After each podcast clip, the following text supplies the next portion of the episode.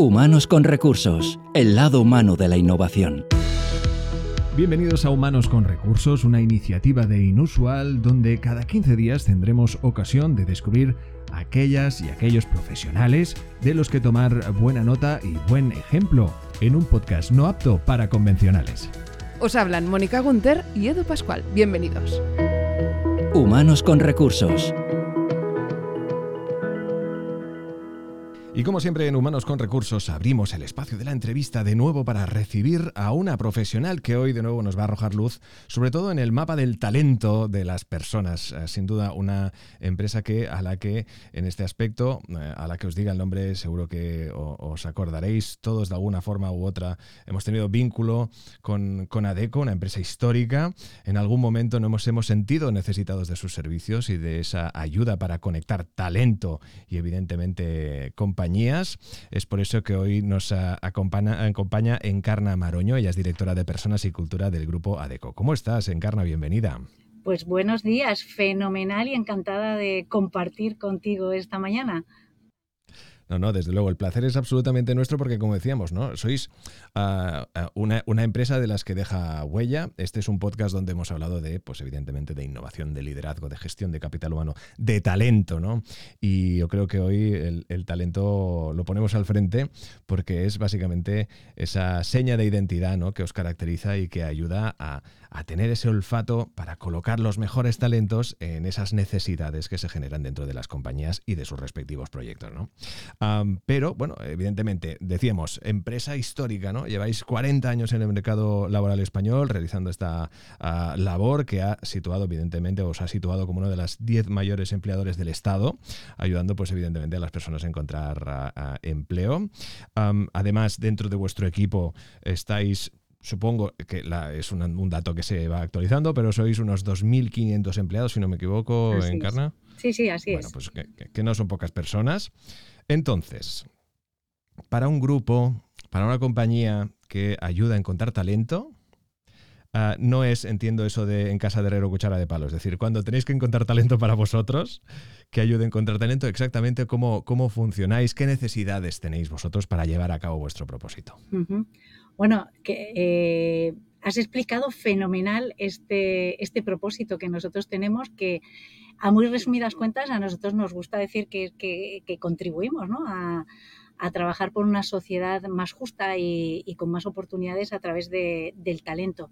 Entonces, claro, esto tiene su, complejidad para un equipo de, de personas y cultura como el nuestro que trabaja en una empresa de recursos humanos y donde todas las personas que trabajan dentro de la organización, esos 2.500, son expertos en recursos humanos.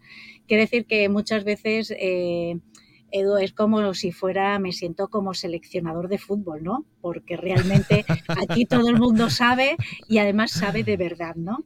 Entonces, claro, eh, buscar y, y seleccionar las personas que trabajen para dentro de la organización teniendo un propósito y, tan retador como es este, pues, eh, pues supone también para nosotros un, desafío importante, porque no va tanto de perfiles, sino de personas. O sea, eh, tenemos claro que, obviamente necesitamos eh, consultores de selección, eh, personas que sepan de, legislación laboral, igualmente eh, personas que trabajen en los departamentos de, tecnología, de marketing y demás, como en todas las compañías. Pero aquí hay una particularidad, ¿no? Y, tienen que ser personas, y ahí es donde está el perfil más core para nosotros, personas que le guste trabajar con personas y que realmente entiendan eh, en este propósito pues que, se alinea con su propósito de vida, ¿no? que, es eh, hacer que, que el talento se conecte dentro de las organizaciones.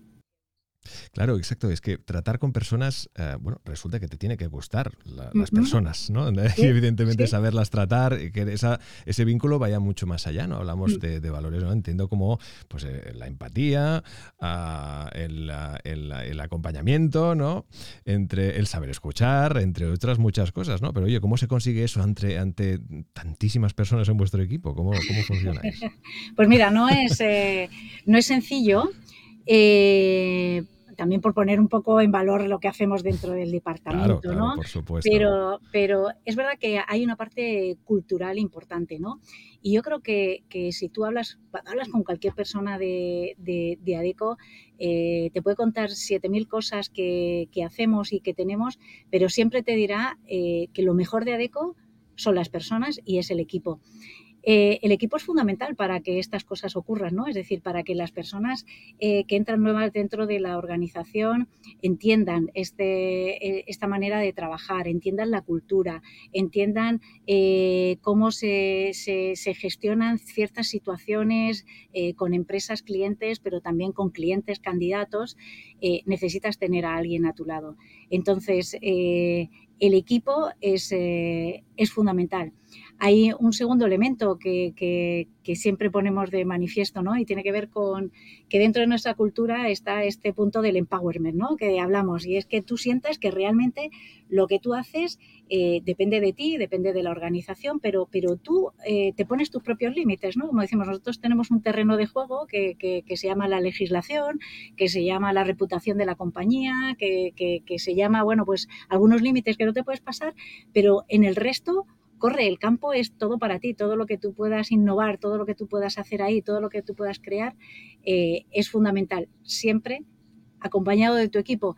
Y hay un tercer elemento que nos ayuda aquí, que, tiene que ver con los, con los managers, ¿no? Y, si las personas que trabajan dentro de la compañía son excepcionales, los managers de verdad que lo son todavía más, ¿no? Porque eh, se cogen eh, esa responsabilidad en primera persona de acompañar a sus equipos, de desarrollarlos, de comunicarles. Y esto es, eh, es la única manera que nosotros entendemos de hacer que las cosas pasen. Claro, y tú lo cuentas como algo sencillo, es decir, y que seguro que no lo es. Y lo que hay detrás en realidad es muchísimas horas de, dedicación a las personas, ¿no? Y que hace que ese engranaje tan grande y de tantísimos profesionales, pues evidentemente sitúe al, grupo ADECO donde, donde toca, ¿no? dentro del grupo precisamente hay un concepto que me, gustó mucho, era el, tema del talento sin etiquetas, ¿no? Que está dentro de, esta, de, vuestra filosofía de trabajo. Luego también está el, el uso del currículum ciego. Háblanos de estos dos conceptos. Pues mira, si, si, si el punto de partida de cuando nosotros hace, te diría que hace como unos 10 años que empezamos a abanderar este concepto del talento sin etiquetas y, esta filosofía de, de, trabajar, el punto de partida venía con, oye, si realmente eh, el principal reto de las compañías, de cualquier compañía, ya sea pequeña, grande, sea multinacional o local, es atraer el talento, es desarrollarlo, es eh, fidelizarlo. ¿Por qué vamos a limitarlo poniéndole etiquetas, las etiquetas de la edad o de la experiencia o del género o del estado civil o la nacionalidad, lo que sea. ¿Por qué? Si, en realidad estamos necesitados de, de, ese talento dentro de las compañías para seguir siendo competitivos hoy y, en el futuro, ¿no? Entonces, a partir de ahí empezamos a abanderar esa, esa filosofía que tiene que ver con el talento sin etiquetas. Y el currículum ciego es una iniciativa dentro de esta filosofía porque en realidad el talento sin etiquetas requiere mucho más, requiere, eh, requiere que, las personas que están dentro de la organización pues realmente sean sensibles a, esta parte, a mirar el talento desde el lado de lo que las personas pueden eh, aportar en las organizaciones y a los objetivos de las organizaciones y no lo que no puedan hacer pero que además no está vinculado al desempeño de su trabajo. Eh, claro, es mirar eh, a las personas con otros ojos. El punto de partida está empezar con el currículum, ¿no? Y de hecho, en aquel momento le decíamos, dale la vuelta al currículum, porque parece que el currículum siempre tiene como dos caras. La primera, que tiene todos esos datos personales de dónde vives, de tu foto, de dónde has estudiado, y, y detrás es donde están las cosas que dices, esto es lo realmente interesante para la organización, lo que has aprendido en este trabajo, las habilidades que has desarrollado, eh, los momentos difíciles que te has encontrado y, cómo los has gestionado, lo que tú puedes traer a nuestra compañía. ¿no? y, este era el punto donde empezamos a trabajar eh, ese currículum ciego. ¿no? Eh, algo que, hoy utilizamos incluso ya no solamente mm, para con nuestros clientes, ¿no? sino internamente. Es decir, hoy cuando tenemos procesos de selección internos, los managers lo que reciben es un extracto de, de la entrevista que hemos realizado con esa persona, de su currículum, sin nombre, apellidos, sin foto efectivamente, ¿qué es lo que nos pasa? Y por eso eh, digo que el talento sin etiquetas va mucho más allá, que hay un momento donde la persona va a llegar a una entrevista y obviamente te la vas a encontrar y ahí tú le vas a poner una etiqueta. Y ahí es donde también entendemos que hay que, hay que trabajar en la sensibilización de las personas. O sea, no es solamente el currículum, no es solamente la filosofía, sino todo lo que esto lleva por detrás. Oye, ¿cómo, cómo hablamos y cómo utilizamos el lenguaje inclusivo? ¿Cómo hacemos las entrevistas para que las personas se sientan cómodas y puedan expresarse libremente? Eh, ¿Cómo nuestros procesos de selección son abiertos a, toda la organización para que cualquiera, independientemente de dónde esté, nosotros somos una empresa muy descentralizada, pues eh, eh, da igual si está a 700 kilómetros de la sede, pueda aplicar al proceso y decir, oye, yo me quiero ir a trabajar a la otra punta del país o a la otra punta del mundo, ¿no? Y esto forma parte de esa filosofía. Qué interesante, Encarna, porque precisamente me has hecho recordar todos, eh, seguro los que, bueno, pues seáis de, nuestra generación, ¿no? Al menos yo ya cuento con unos años y recuerdo el hecho de entregar uh, currículums en papel, en DIN A4, y evidentemente poner la foto y poner la mejor cara en tu foto. No soy una persona para nada fotogénica, pero sí que es verdad que es algo que con el tiempo se ha ido, evidentemente, uh, desvirtuando hasta el punto de hacerlo desaparecer en esta maravillosa iniciativa que nos cuentas. Ah, y, que a y que a su vez tiene toda la razón del mundo. Es decir, una persona la conoces cuando la conoces en persona, cuando puedes charlar y tratar con ella. Una foto no te puede decir cómo es una persona y cómo puede dejar de ser, ¿no? No, no, sin duda es una iniciativa fantástica. Y como decíamos, otro, otro dato para que realmente veáis del impacto del enorme trabajo que, lleva a cabo, pues evidentemente ya no solo Encarna, sino pues todo este equipazo que sois en Grupo ADECO, porque desde que empezasteis vuestra labor en España habéis realizado que también serán unos datos que seguro que se tienen que actualizar, pero más de 10 millones de contratos, esto es una burrada. Esto es una absoluta y completa borrada. Ah, y además, asimismo, pues este, este último año se em, ah, habéis empleado a casi 125.000 personas en nuestro país. Es decir, que a su vez lleváis a cabo una labor interesante y más que importante, sobre todo cuando se dan estos datos ¿no? en, los informativos, ¿no? de que si el paro crece y todo este tipo de, detalles que hacen que las personas que realmente están necesitadas de un trabajo eh, caigan en el desánimo. La verdad es que eh, cuando ves los datos son una auténtica barbaridad, ¿no? Y cuando tú preguntas a una persona de, ADECO a qué se dedica, eh, cuando no entras en las funciones o en las tareas, eh, es muy habitual que, te digan que trabajamos para que otras personas puedan trabajar. Y esto es tan bonito que realmente solo cuando, cuando fuimos capaces de entender ese propósito, eh, ahí se alinearon todos los, astros, ¿no? Es decir, que, nuestras familias, eh, nuestros hijos, nuestros padres, nuestras, eh, nuestras parejas, ¿no? De repente empiezan a entender lo que hacemos, porque a veces es difícil explicar, ¿no? O sea, nosotros no solamente hacemos la, selección y la contratación, sino que hay muchas cosas alrededor de los servicios de consultoría que nosotros hacemos. Esos datos que tú das ahora, Edu, son, son datos muy vinculados al número de contratos, pero hacemos eh, miles de procesos de selección a lo largo del año que se producen, o sea, que terminan siendo contrataciones en empresas, eh, en empresas clientes, ¿no?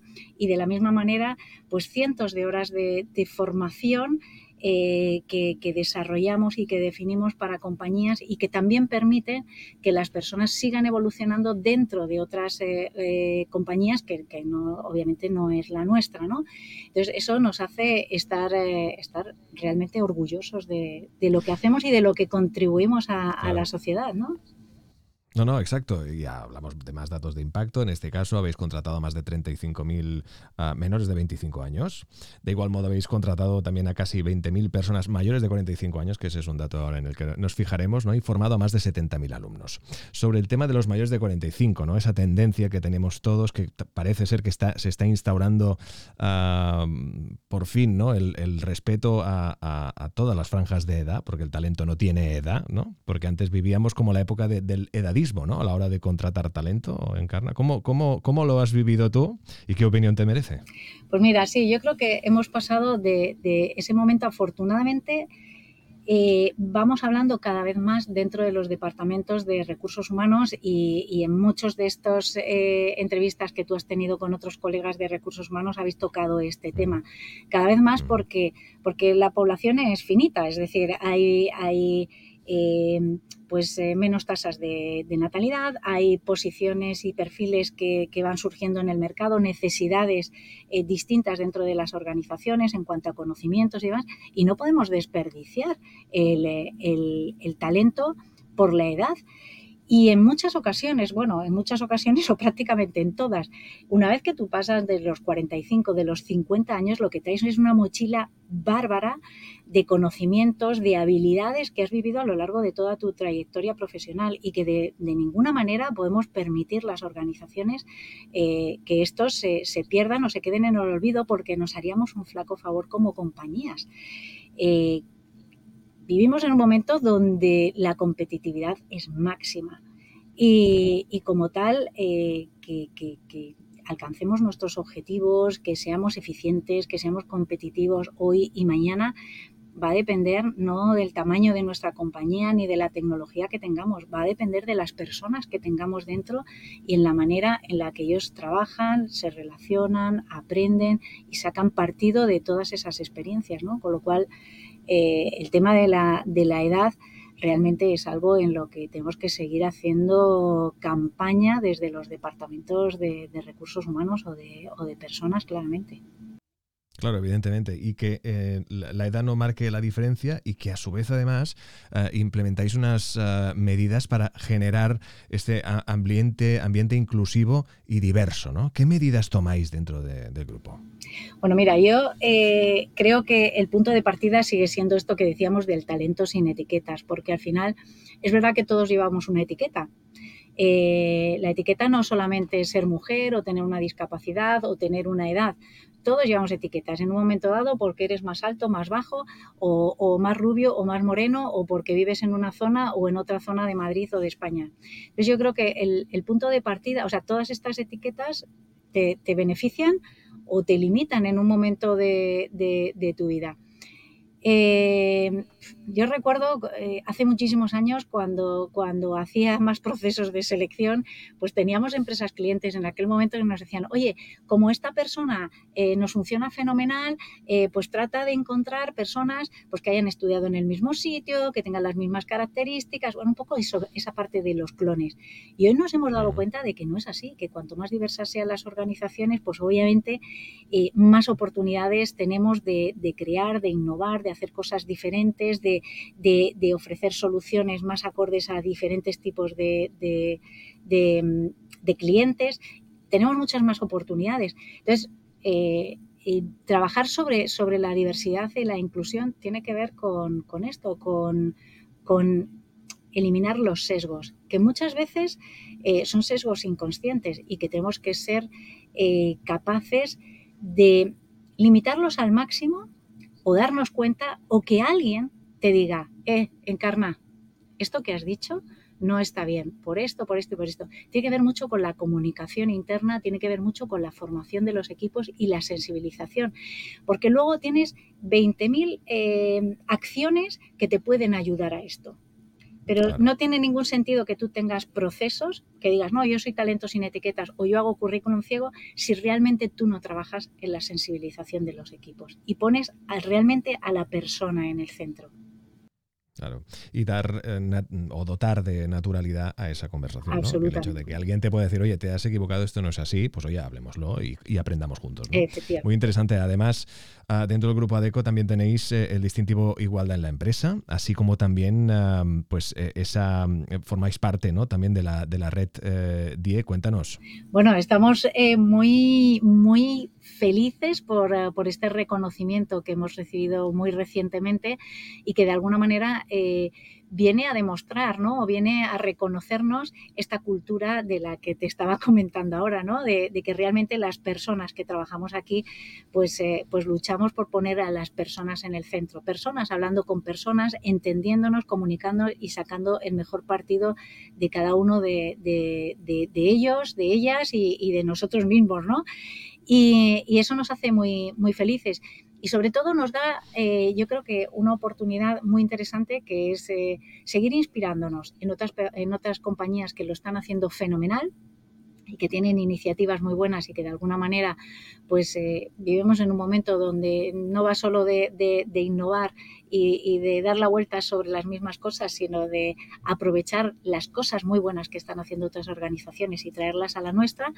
Y de alguna manera esto también nos pone a nosotros eh, un reto, que es eh, inspirar a nuestras empresas clientes, ¿no? en la manera en la que nosotros les damos servicios, pues de alguna manera sensibilizarles también eh, eh, a, estas organizaciones a través de la manera en la que nosotros trabajamos. ¿no? Y yo creo que este es un trabajo conjunto. por mucho y muy motivados que estemos los de ADECO, es muy difícil eh, cambiar las cosas si realmente esto no sale de nuestras paredes. ¿no? Y esta es realmente nuestra, nuestra misión y nuestra convicción. ¿no? Desde luego, una convicción en esta, en esta apuesta por la diversidad, la equidad, la, inclusión, que ha convertido pues, también el Grupo ADECO ah, y a su fundación en la primera empresa de recursos humanos en obtener el sello Autism Friendly. Cuéntanos, porque la verdad es que es, sin duda un dato más que relevante. Bueno, y tanto. La verdad es que estamos eh, también muy, muy, muy contentos aquí porque aquí nos ha ayudado muchísimo eh, Alberto Gutiérrez, que, es el, responsable de esta, de esta iniciativa y que de alguna manera nos abrió los ojos también a decirnos, oye, está cada vez eh, en España y en el mundo eh, se detectan más casos del trastorno del espectro autista. Hay muchas personas eh, que, dentro de las organizaciones pues lo, sienten y, lo tienen y muchas veces las compañías no somos conscientes de, esto, ¿no? Y de qué manera pues podemos facilitar las cosas dentro de las organizaciones para que ese talento también salga a la luz y realmente pues no pensemos, oye, mira, pues esta persona eh, qué rara es, que se, que se relaciona menos con el resto de su equipo o que siempre está enfrascada en sus cosas o que le cuesta entender cuando en realidad, bueno, pues tiene algunas dificultades eh, diferentes a, las del resto de, la organización o el resto del equipo y que, bueno, pues de alguna manera esa sensibilización también nos ha ayudado a abrir los ojos aquí pero de la misma manera nos ha ayudado a, poner el foco en las familias, es decir, ya no solamente en la persona que está trabajando y lo tiene, sino, oye, compañeros, de repente nos hemos certificado aquí y ha habido compañeros que han levantado la mano y han dicho, oye, gracias, porque tengo a alguien en mi familia que, que, lo, que lo padece y que de alguna manera eh, pues, pues me, permite hablar de esto más abiertamente, me permite también compartirlo con el resto de, los compañeros y, me abre pues, pues, pues una, una puerta a que, a que esto se gestione de, distintas maneras. Y a veces la gestión... son cosas muy, muy fáciles y muy sencillas. Es decir, que, no, hay que no hay que cambiar y no, y no requiere eh, grandes inversiones eh, de dinero, ¿no? Muchas veces nos dicen, bueno, claro, es que como sois ADECO y, nosotros, claro, nuestros clientes son empresas muy chiquititas y empresas muy grandes también, ¿no? Y, siempre decimos, a veces no va de dinero, es decir, que, el reconocimiento, el esfuerzo, el, poner estas medidas, eh, a veces tiene que ver con el querer. Y una vez que tú quieres, eh, las cosas ocurren y entonces, bueno, pues, pues buscas soluciones. Dice, a veces eh, no tengo eh, este año presupuesto para hacerlo y puedo hacer algo más austero, pero que tiene el mismo retorno y otras veces puedo hacer cosas más grandes, pues, pues dependiendo del presupuesto que tenga, ¿no? Y estar para todos, ¿no? Es decir, para esas grandes, para esas pequeñas compañías, ¿no? nos estamos quedando sin tiempo, pero antes no, me gustaría despedirme de ti sin antes preguntarte, bueno, por tu trayectoria dentro de la casa. Son ah, concretamente, si nos, si vemos tu perfil, evidentemente en plataformas como No sé si quiero que lo digas. bueno, a ver, es la trayectoria es la que es. Son 28 años y 8 meses. es como muy concreto, pero bueno, que sí, que son cerca de 29 años dentro de la compañía y evidentemente mm, eh, con, eh, varias responsabilidades a lo largo de todo este tiempo. Em, preguntarte por tu primer día. Ahí. y, y luego, pues evidentemente, eh, visto hoy en perspectiva, ¿no? Desde tu, eh, desde tu responsabilidad, desde tu cargo, eh, cómo ha evolucionado todo este gran proyecto que lleváis a cabo. Yo llegué el primer día a, a ECO pensando que sería algo temporal. Temporal en el sentido de que yo no pensé nunca que, me fuera a desarrollar los recursos humanos porque vengo de, de la parte de la pedagogía y más clínica. Y bueno, pues en aquel momento me surgió y dije, pues voy a probar. Con lo cual, cuando yo abrí aquella puerta, pensaba que era algo eh, que me iba a llevar una temporadita corta hasta que yo encontrara pues mi otro propósito en la vida. Y aquí estoy 28 años después porque a los tres meses que yo renové aquel contrato, eh, yo me había enamorado. Me había enamorado de esta empresa, me había enamorado de los recursos humanos, me había enamorado del tipo de personas que tenemos aquí y han pasado 28 años. La verdad es que eh, es una brutalidad cuando, cuando lo cuentas. Eh, o cuando lo cuento me dicen, bueno, Carna, es que claro, como, como parece que, tú llevas ahí toda la vida, que has fundado casi la empresa, y es que eh, trabajar en ADICO es algo que, que, nosotros lo tenemos aquí por campaña. Es que es algo inexplicable. Realmente tienes que vivirlo porque, porque realmente eh, las personas son, son, son mágicas, las que trabajan aquí dentro y, y tienes la oportunidad, es una empresa donde tienes oportunidad de hacer todo. Antes te decía, tú tienes un terreno de juego y a partir de ahí corre. Eh, tienes oportunidad de desarrollar 7.000 proyectos eh, de cualquier tipo y de la misma manera que la compañía te proponga a ti proyectos, ¿no? O sea, yo recuerdo un momento en uno de esos pasos, como digo yo, en, en una etapa oscura, donde me dijeron, oye, ¿tú quieres ser controller financiero? si me conoces poco, con un poco que veas, ya ves que yo esa parte, ¿sabes? Eh, ah, pues sí, pues me interesa. O sea, creo que mientras tú tengas ganas de aprender, de hacer, eh, de crecer, de seguir desarrollándote, pues hoy hablan mucho de, que si los centennials pues quieren trabajar por proyectos y demás, dices, pues yo soy centennial, porque yo también quiero, eh, quiero seguir aprendiendo, quiero seguir haciendo cosas y creo que no hay nada más bonito que hacerlo en tu casa, en la casa que, te acogió, yo en mi caso hace 28 años y que aquí sigo, ¿no? O sea, que, que realmente mil proyectos, mil historias y cien mil aprendizajes. Pues mira, por 100.000 aprendizajes más, enhorabuena ah, ya no solo por el, vuestro trabajo, sino también por tu trabajo. Ah, son evidentemente una trayectoria dentro ah, de una compañía de renombre y evidentemente nuestra invitada de hoy pues está donde está por ya no solo esa magia, sino también por ese esfuerzo y por esas ganas de aprender, eso también, que son muchas horas. hoy con nosotros Encarna Maroño, directora de Personas y Cultura de Grupo ADECO. Gracias, Encarna. Muchísimas gracias a ti. Hasta pronto. Pues hasta aquí el Humanos con Recursos de hoy. Ya sabéis, cada 15 días un nuevo capítulo en las principales plataformas de podcasting.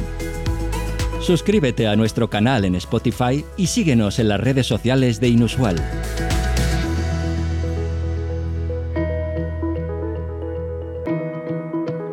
Humanos con Recursos, el lado humano de la innovación.